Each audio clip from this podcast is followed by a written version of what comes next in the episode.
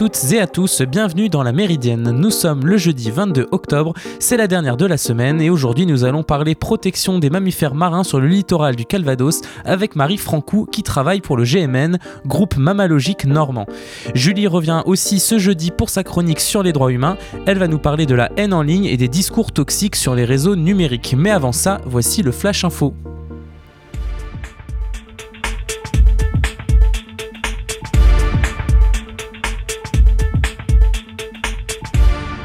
Et on revient sur la campagne présidentielle américaine. L'ancien président Barack Obama entre en campagne pour Joe Biden lors d'un meeting à Philadelphie.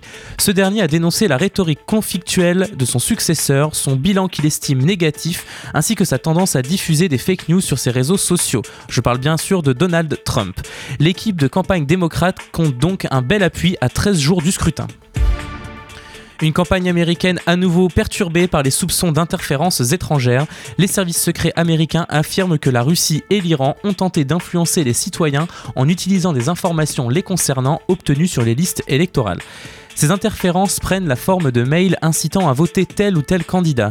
Des mails notamment signés du groupe Proud Boys, groupuscule d'extrême droite, envoyés à des électeurs démocrates les incitant sous menace de voter pour Trump, ont donné l'alerte. Il se pourrait que ces mails aient été envoyés depuis la Russie ou l'Iran, et selon les experts, même si les intentions de Téhéran ne sont pas claires, Moscou et l'Iran cherchent à saper la confiance des citoyens dans les institutions démocratiques. En France, sept personnes ont été mises en examen pour complicité d'assassinat en lien avec une entreprise terroriste dans l'attaque de Conflans. Parmi les suspects, Brahim Chinina, père d'élève qui avait appelé sur internet à une mobilisation contre Samuel Paty après son cours sur les caricatures de Mahomet. Abdelhakim Sefrioui, sulfureux militant islamiste, est également mis en examen. Il avait aussi ciblé le professeur sur les réseaux. Hier soir, le président de la République a rendu hommage à Samuel Paty dans la cour de la Sorbonne à Paris et lui a remis la Légion d'honneur à titre posthume. Jean-Michel Blanquer a quant à lui annoncé le lancement d'un Grenelle de l'éducation. Ce dernier était déjà prévu dans l'agenda du ministre mais a été revu depuis l'attaque de Conflans. Il doit déboucher dans trois mois sur une revalorisation des salaires des enseignants ou encore des mesures de protection supplémentaires. Jean-Michel Blanquer, par ce Grenelle, veut, je cite, remettre le professeur au centre de la société. Le ministre a également rencontré les syndicats enseignants ce matin pour évoquer la rentrée de novembre. Un point sur le coronavirus maintenant, Jean Castex doit annoncer aujourd'hui le basculement de nouveaux départements en alerte maximale avec un couvre-feu pour un certain nombre d'entre eux. Selon Ouest France, dans un tweet publié ce matin, le Calvados serait concerné et un couvre-feu devrait être mis en place à Caen. Nous attendons la confirmation via l'allocution officielle du Premier ministre aujourd'hui. La hausse des cas de Covid-19 continue en France. Près de 27 000 nouveaux cas ont été enregistrés en 24 heures. C'est 6 000 de plus que la veille. À Nantes, Clermont-Ferrand et Tours, le taux d'incidence en hausse inquiète les autorités, tandis que le marché de Noël de Strasbourg aura bien lieu, mais sans chalet lors de cette édition 2020 bien spéciale. Et voilà pour l'essentiel de l'actualité nationale et internationale. Aujourd'hui jeudi, c'est le jour de notre chronique sur les droits humains. C'est Julie qui nous la présente, elle va nous parler des discours toxiques en ligne.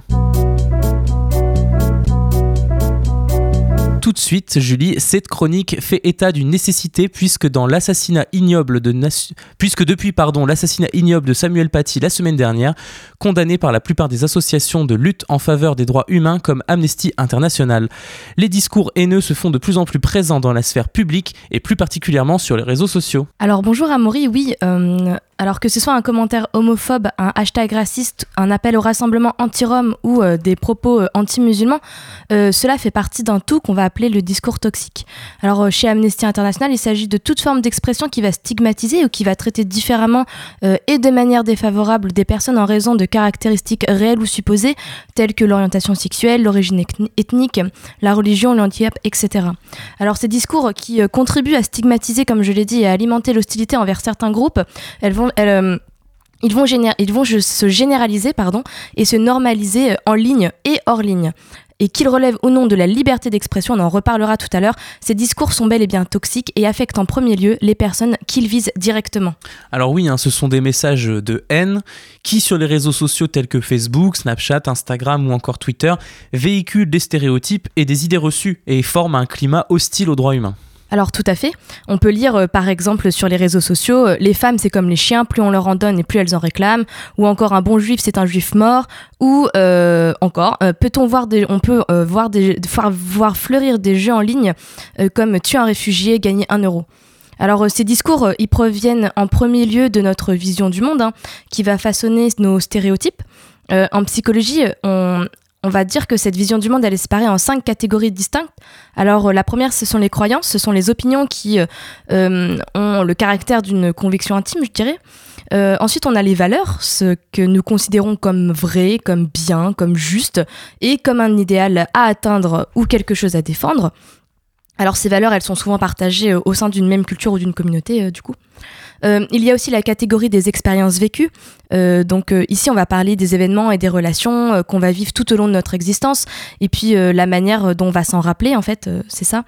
Et on va avoir les émotions. Donc là, on parle des réactions affectives, subites, temporaires et involontaires, généralement causées par une situation venue d'un autre environnement. Hein. Ça, pas trop de problèmes dessus. Et enfin, on va, euh, plus important, parler de l'identité. C'est l'idée qu'on se fait de nous-mêmes, des aspects euh, que ce qu'on que, considère comme important, euh, qui est vraiment propre à nous. Et on le voit, hein, Internet et les réseaux sociaux représentent pour beaucoup une source d'informations importante et qui vont du coup influencer nos perceptions et les représentations qu'on se fait de certains groupes ou certaines personnes. Pardon. Je pense par exemple euh, aux réfugiés qui sont souvent euh, catégorisés comme des terroristes. Alors oui, euh, complètement, qu'ils soient explicites ou implicites, ces propos vont renforcer la stigmatisation de certains groupes, comme je l'ai déjà dit, car comme ils sont diffusés très massivement et à grande échelle, ils vont véhiculer cette idée que ces opinions et ces hostilités qu'ils expriment sont très partagées. D'autant plus que les algorithmes des réseaux sociaux confortent souvent euh, cette sensation que on partage, euh, que tout le monde partage notre point de vue. Justement, existe-t-il un classement des propos toxiques? Quel serait le plus grave ou le moins grave, par exemple? Ça existe? Alors euh, oui, oui, c'est une très bonne question parce que cette question, on la travaille beaucoup quand on va faire des interventions en milieu scolaire, par exemple. On va essayer de construire une grille d'analyse des discours toxiques et euh, on va regarder du coup plusieurs caractéristiques dans ce genre de propos. Alors d'abord, on va regarder le contenu même. Par exemple, une insulte modérée, on va dire, ça va être évalué comme moins grave qu'un appel à l'action contre une communauté. Euh, ensuite, on va mettre en lumière euh, le contexte, donc euh, très important hein, parce qu'il va renvoyer par exemple à la, visibilité d'un propos. ça va pas être la même chose si le propos est prononcé par une personne lambda sur un réseau social que si c'est prononcé par un ministre par exemple. Alors après le contexte et le contenu, on va regarder l'intention et le ton. Euh, un SMS envoyé à un ami pour rire, euh, pour rire je dis bien entre guillemets, euh, qui dit tuons tous les Roms, et une affiche placardée autour d'un camp de Roms par exemple, ce n'est pas la même chose. Et enfin, on va regarder là où les cibles potentielles, donc c'est-à-dire qu'en fonction de la manière dont les individus ou les groupes sociaux vont être perçus, certains propos peuvent être considérés comme certains, pardon, certains, euh, certaines communautés peuvent être considérées comme plus vulnérables ou moins vulnérables à ces propos. Par exemple, euh, euh, une insulte à l'encontre des chrétiens a de grandes chances d'être plus préjudiciable dans un pays où la majorité de la population est d'une autre confession, par exemple. Et du coup, on va essayer d'évaluer l'impact réel ou potentiel de ce propos. Alors oui, tiens, c'est quoi les impacts de ces discours de haine, justement?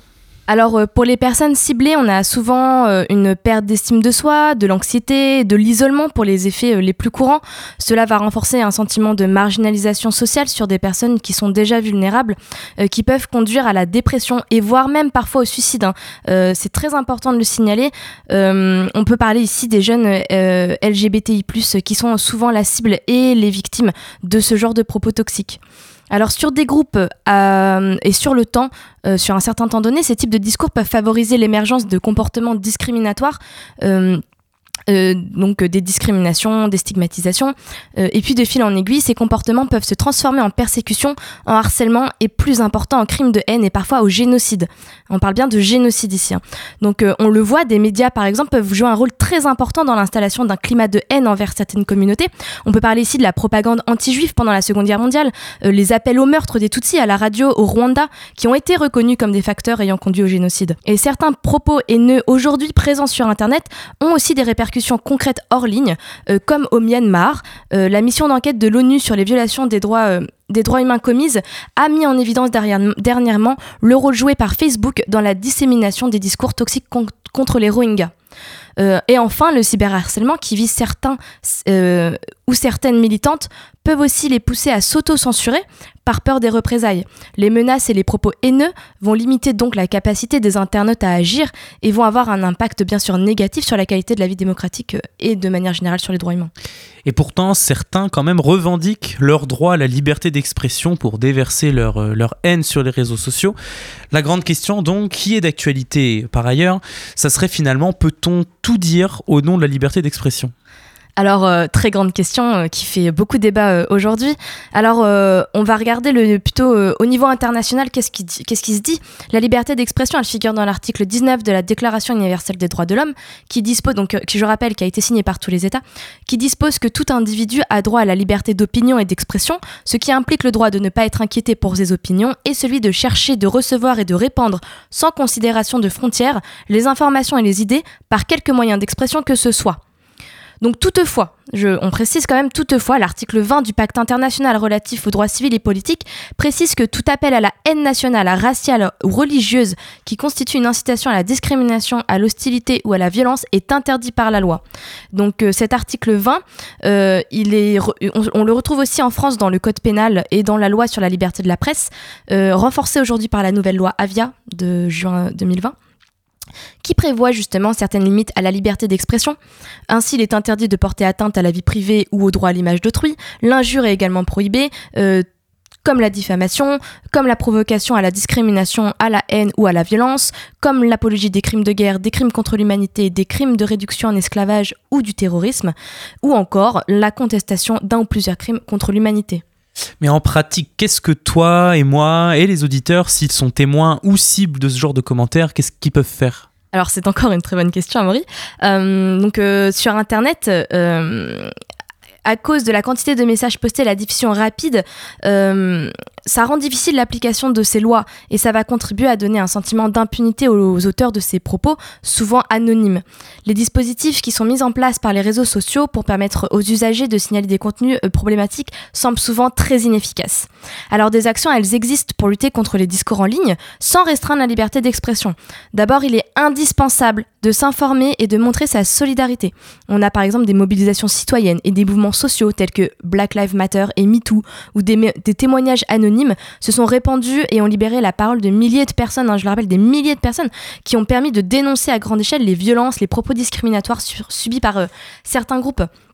Donc il est vraiment nécessaire de soutenir ces mouvements, de relayer leurs messages afin de donner de la visibilité à la parole de celles et de ceux qui luttent pour leurs droits. Donc euh, ça, c'est une première chose. La deuxième chose, c'est qu'il est aussi important que les plateformes, les réseaux sociaux prennent leurs responsabilités. Et donc, il faut signaler en masse, il faut déposer plainte. Vous pouvez notamment le faire sur la plateforme Pharos, mise en place par le gouvernement. Euh, vous pouvez demander la suppression d'un propos discriminatoire, même si c'est très compliqué et très long. Il faut le faire. Et troisièmement, il faut construire des contre-discours pour discréditer et déconstruire les arguments ou les idées qui viennent alimenter la haine en démontrant que les arguments avancés sont faux, incorrects ou absurdes. Et il faut partager des discours alternatifs afin de promouvoir des messages positifs et favorables aux droits humains. Donc euh, une expérience positive vécue par exemple euh, que vous avez vécue. Alors faut faire attention hein, parce qu'il y a des petites créatures euh, sur internet qui sont présentes, qui sont peu sympathiques ce sont les trolls. Donc les trolls, ils ont un pouvoir magique, c'est celui de faire dégénérer une discussion très très vite.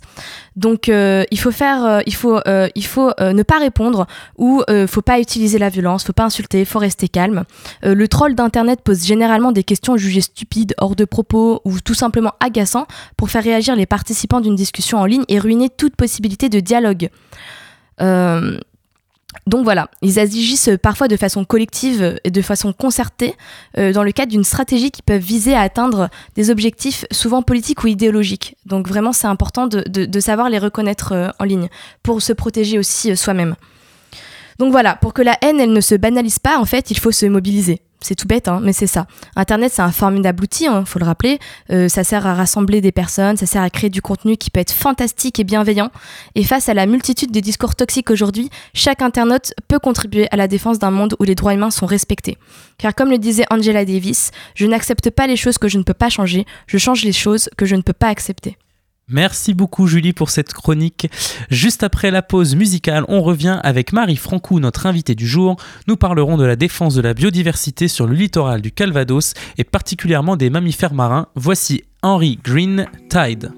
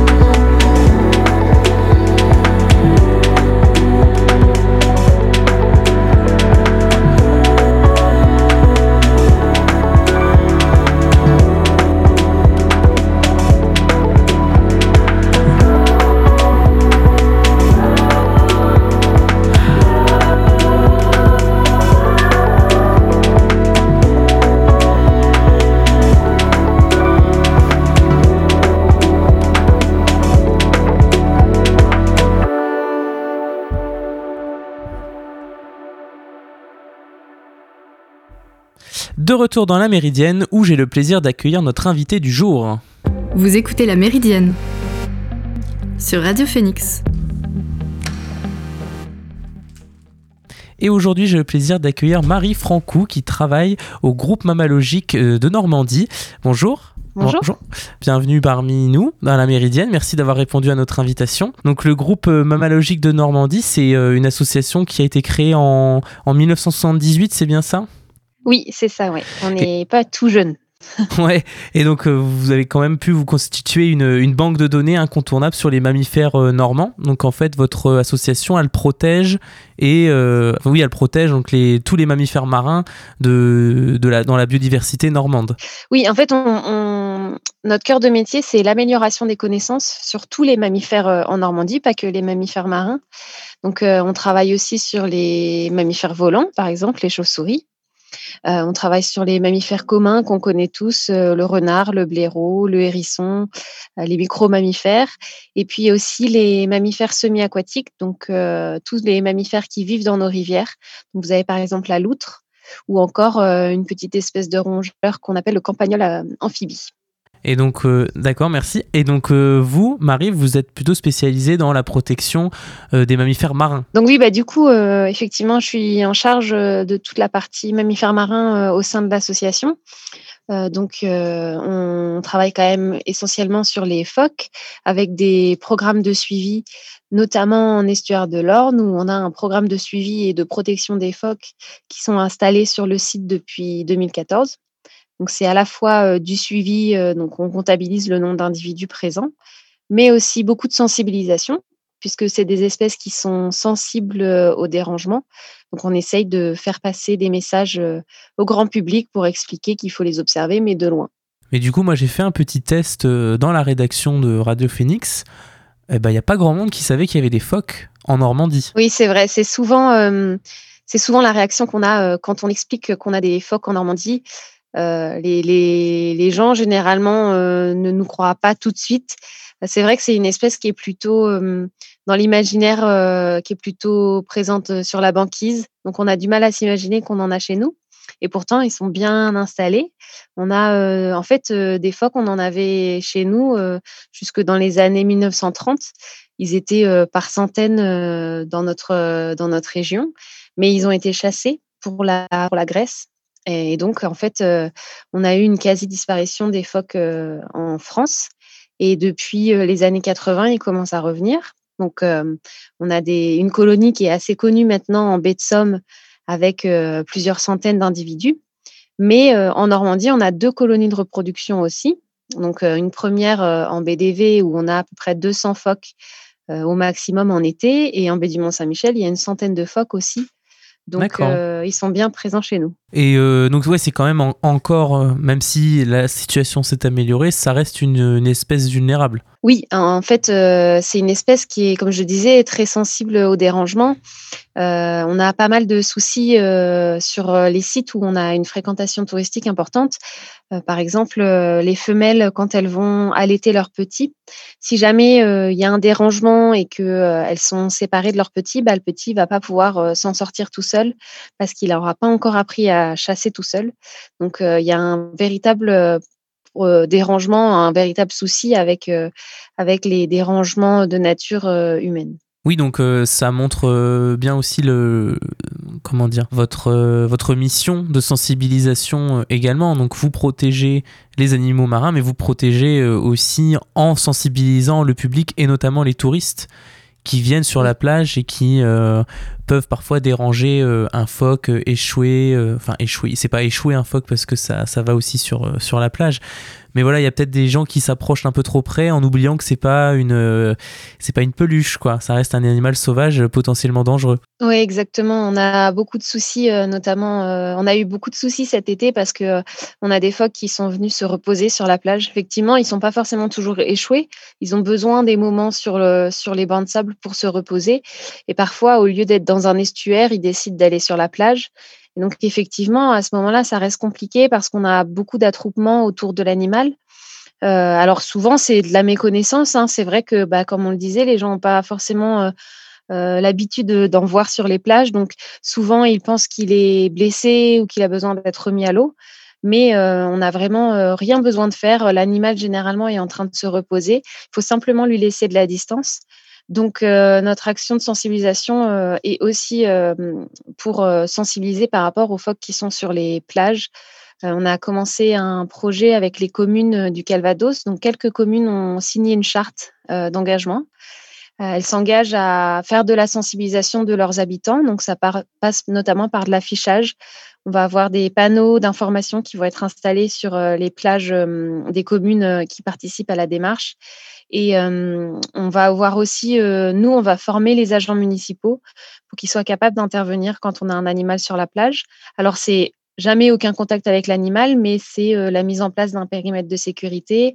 et ça va être aussi être capable de répondre aux questions des promeneurs.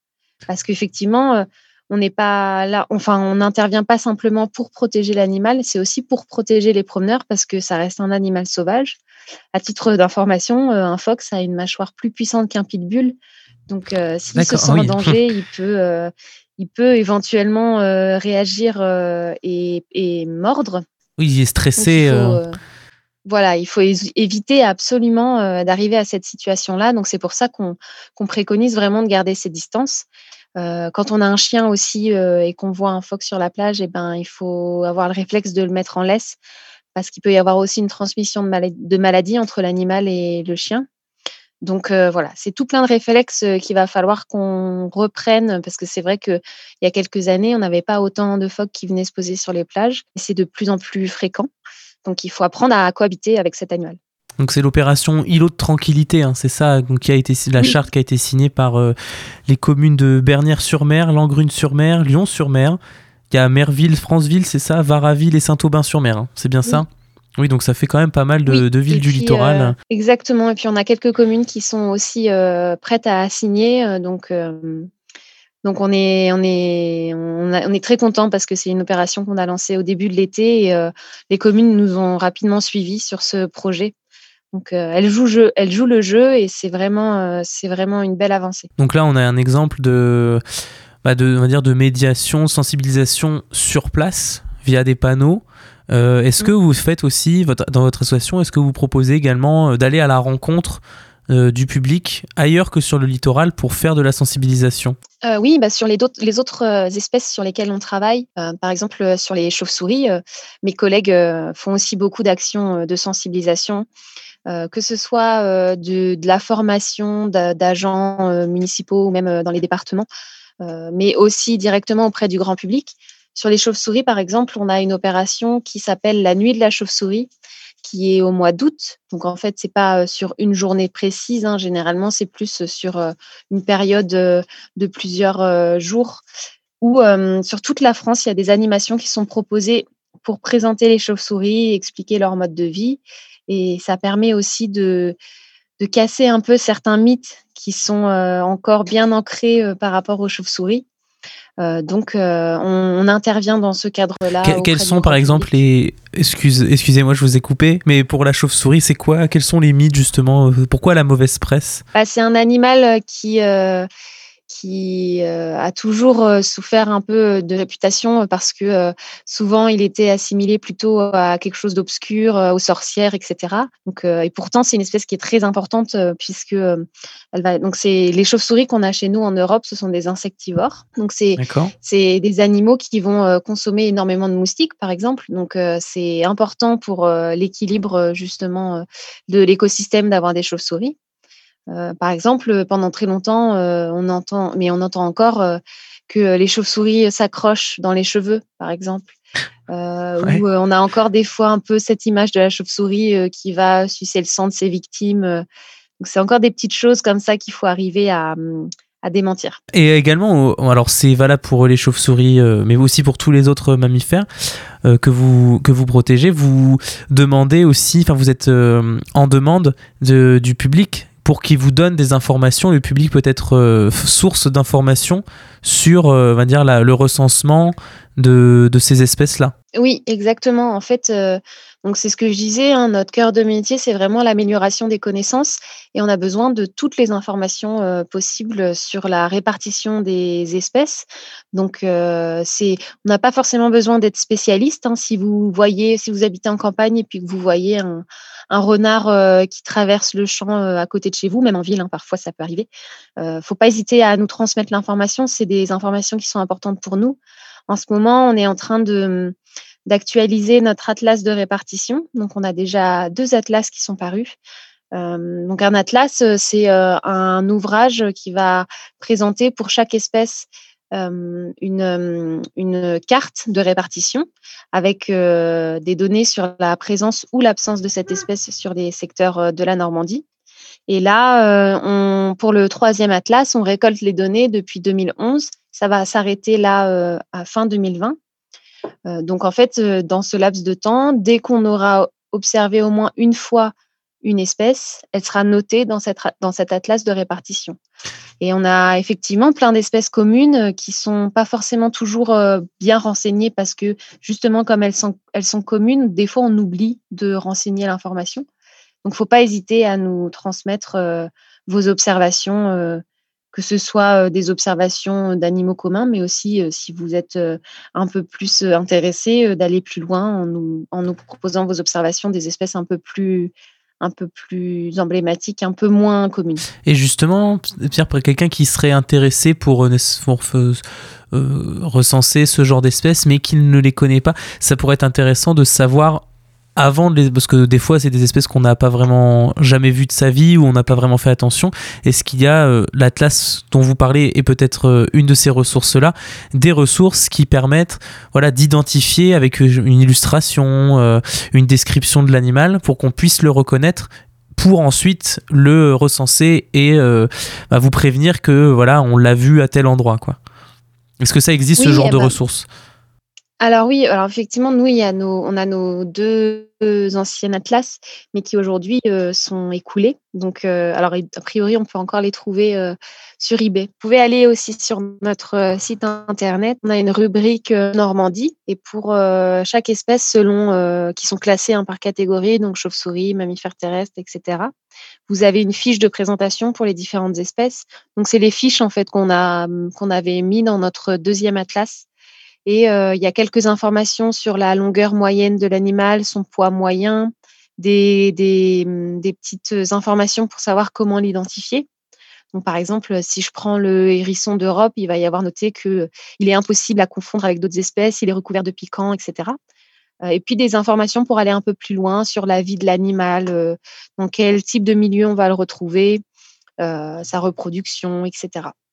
Donc ça, pour toutes les espèces qui ont été observées récemment euh, en Normandie, vous avez une fiche. Et euh, au final, du coup, toutes ces euh, recherches, toutes ces études qui sont menées sur, la, sur les mammifères marins, toute la biodiversité en Normandie, elles, vous les relayez à, qui À qui ça peut servir en fait toutes ces... bon, déjà, bien sûr, aux vivants, c'est très important de conserver une biodiversité, mais est-ce que ensuite vos études sont, on va dire, utilisées par d'autres associations, d'autres structures privées, publiques Qui c'est qui s'en est-ce qu'on s'en sert après? Oui, bien sûr. Euh, alors, il y a effectivement euh, euh, la connaissance pour la connaissance, pour savoir un peu où est-ce qu'on en est par rapport à la répartition de nos espèces en Normandie, d'avoir aussi une comparaison avec ce qui a été fait par le passé. mais c'est aussi utilisé bah, typiquement, par exemple, sur des porteurs de projets qui, qui ont besoin de faire une étude d'impact sur un secteur avant d'implanter, par exemple, un parc éolien. Euh, ils ont besoin aussi d'avoir des informations sur la présence des espèces avant implantation d'un parc. Et à ce moment-là, généralement, ils font appel à nous pour avoir des données sur les mammifères sur leur secteur. Euh, donc ça peut être euh, des porteurs de projets, ça peut être aussi euh, des gestionnaires d'espaces naturels. Donc en Normandie, vous avez par exemple le Conservatoire d'espaces naturels qui de temps en temps fait appel à nous aussi pour avoir des informations sur les mammifères qui sont présents sur leur site protégé. Voilà, c'est des petits exemples, mais effectivement, nos données ne restent pas juste euh, en interne, euh, elles sont pour la gloire. C'est pas pour la gloire. voilà, c'est ça. Et comment c'est possible, par exemple, d'être euh, bénévole dans votre association ou enfin participer à Oui. Ouais. Oui, en fait, on n'a pas besoin d'être un spécialiste pour participer. Donc, il faut adhérer à l'association. c'est une adhésion à l'année. Donc, c'est pareil, sur notre site internet, vous pouvez retrouver le bulletin d'adhésion pour 2020 et puis, donc une fois que vous êtes adhérent, vous pouvez participer à nos activités et vous êtes régulièrement informé des actualités de l'association. On a une mailing list interne. Donc, régulièrement, en fait, on va faire appel à des bénévoles aux adhérents pour bah, quand on a besoin d'aide un petit peu pour aller faire du terrain, pour aller faire des prospections. Parfois, on a besoin d'aide. C'est l'occasion aussi pour les adhérents de se former. Et puis, ça peut être aussi très bien pour tenir un stand, pour faire un peu de sensibilisation aussi, nous aider. Enfin, voilà, on a, on a besoin d'adhérents qui ont des profils différents, qui viennent d'horizons différents.